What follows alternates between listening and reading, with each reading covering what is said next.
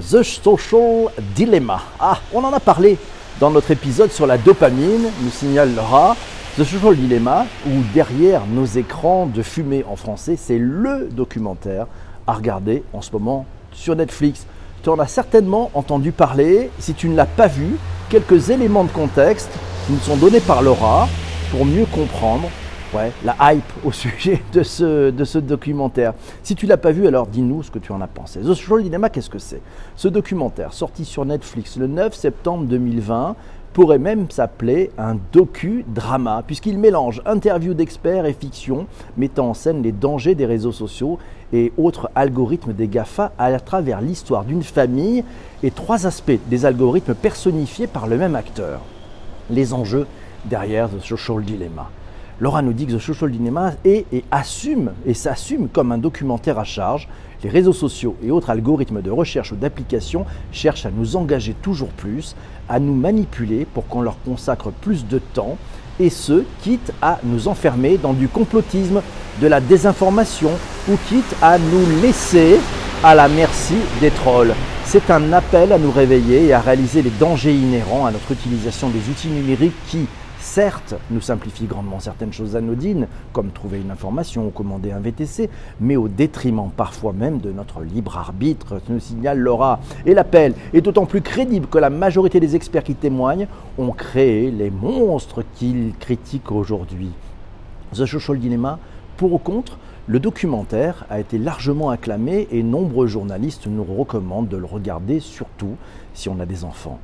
Laura nous signale qu'elle a été obligée, elle a obligé son conjoint à regarder les dernières minutes sur les conseils justement pour les enfants, où on apprend que les patrons des géants du web ne laissent pas leur progéniture utiliser leurs propres outils et qu'il vaut mieux ne pas les laisser s'inscrire sur un réseau social de quelque nature que ce soit avant 16 ans.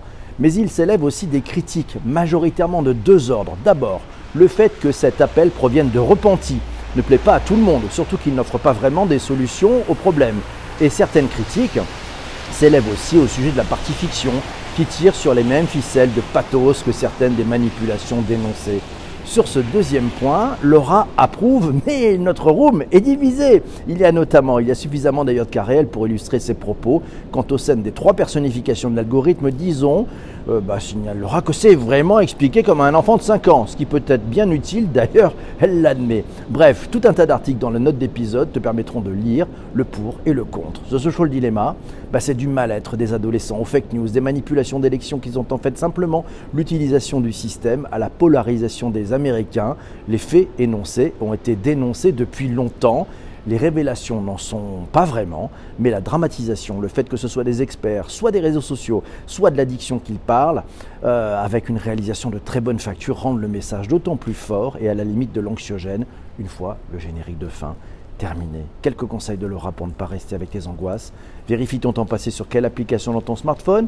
Et si ça existe, n'aie pas peur de regarder. Enlève toutes les notices, toutes les notifs, oui, oui, ne discute pas, fais-le tout de suite, FLTDS, ne clique pas sur les recommandations ou les pubs, les algorithmes ne peuvent pas savoir de toi ce que tu veux bien leur dire, oui, euh, ils ne peuvent savoir de toi que ce que tu veux bien leur dire, ils ne sont pas encore dans ta tête, si tu es quadra et que tu as vécu quand même pas mal d'années sans smartphone, alors comme Laura et comme nous tous, tu penses que c'est facile de faire sans ou moins. Mais si tu as des enfants, ne les laisse pas commencer encore sur les réseaux sociaux. Discute avec eux de ce qu'ils y font. S'ils y sont déjà, éloigne les portables de la table du repas, y compris le tien. Et surtout, emmène-les au parc, en bateau, chez des amis. Bref, fais souvent des trucs sans smartphone avec son fils. Laura fait un jeu de société tous les jours fériés au week-end en famille et sans écran. Et ça, c'est la bonne, bonne, bonne astuce. Alors, tiens, c'est Damien qui nous dit non, c'est Dany qui nous dit Ah oui, tiens, c'est drôle. J'ai regardé hier soir The Social Dilemma, j'ai un peu décroché car j'ai l'impression de ne pas, euh, j'avais l'impression de ne pas apprendre grand chose. Ça a le mérite d'inviter à prendre un peu de recul sur la pratique. Ça doit être dur d'être parent, nous signale la marmotte, pas forcément facile. Et c'est Sanjay qui nous dit permettre aux ados de 13 ans d'accéder au réseau social. Est-ce une bonne idée? Finalement, qui va nous dire il est intéressant ce documentaire, mais totalement à charge, c'est pas faux, et ça manque peut-être cruellement d'objectivité, nous signale Sanjay, l'idée que le docu soit à charge, c'est un gros point faible du contenu. Probablement, oui aussi, oui c'est vrai. C'est vrai, et, tiens, c'est Damien qui nous dit dans les, dans les notes aussi, les plateformes sociales de 2020 sont les cigarettiers des années 50. Ils ont conçu un produit addictif by design qui s'appuie sur des ressorts très profonds pour siphonner notre attention en flattant l'émotion, la haine et en privilégiant l'immédiateté. Joli coup, bien vu. Sanjay nous signale que les médias mettent en avant que les côtés négatifs des réseaux sociaux et pourtant il y a aussi des côtés positifs. Le collectif Bonjour PPC, initialement virtuel, a conduit à de très très belles rencontres in real life par la suite. Il faut faire de la pédagogie sur l'utilité et l'usage des réseaux sociaux Merci Sanjay. Fabrice nous dit qu'il y a beaucoup d'aspects dans ce documentaire.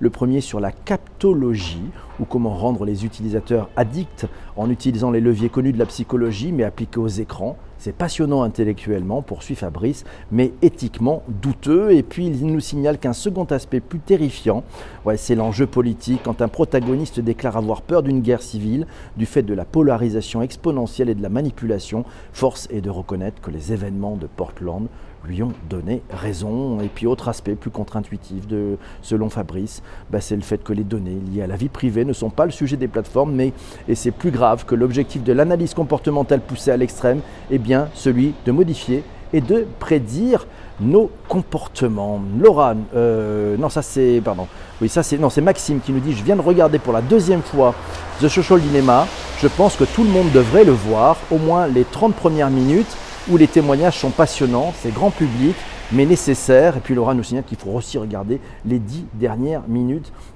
Virginie nous signale que quand sa fille de 15 ans lui dit arrête de regarder des pubs, attrape Nigo sur Instagram. ça parle de jeux, pas de réseaux sociaux. Euh, et voilà, merci beaucoup. Alors, c'est comme ça. Damien nous signale que les réseaux sociaux sont des outils, donc on peut en faire ce qu'on veut, en bien ou en mal. En revanche, quand l'outil t'influence à ton insu, c'est là que le problème réside finalement nous signale Fabrice. Le vrai danger, c'est là comment les plateformes modèlent nos comportements, l'enjeu de la liberté de choix, du libre arbitre, du consentement, bref, notre autonomie est bien ce qui est mis en cause par ces algorithmes. C'est insidieux, mais c'est réel. Voilà, réfléchissez-y. Toi qui écoutes ce podcast sur les plateformes de balado-diffusion, cet épisode est maintenant terminé. Tu peux t'abonner, tu peux partager, tu peux mettre euh, des étoiles, la piste aux étoiles sur, située sur Apple Podcast. Et sinon, je te dis à très très vite pour un prochain épisode. Merci de ton écoute.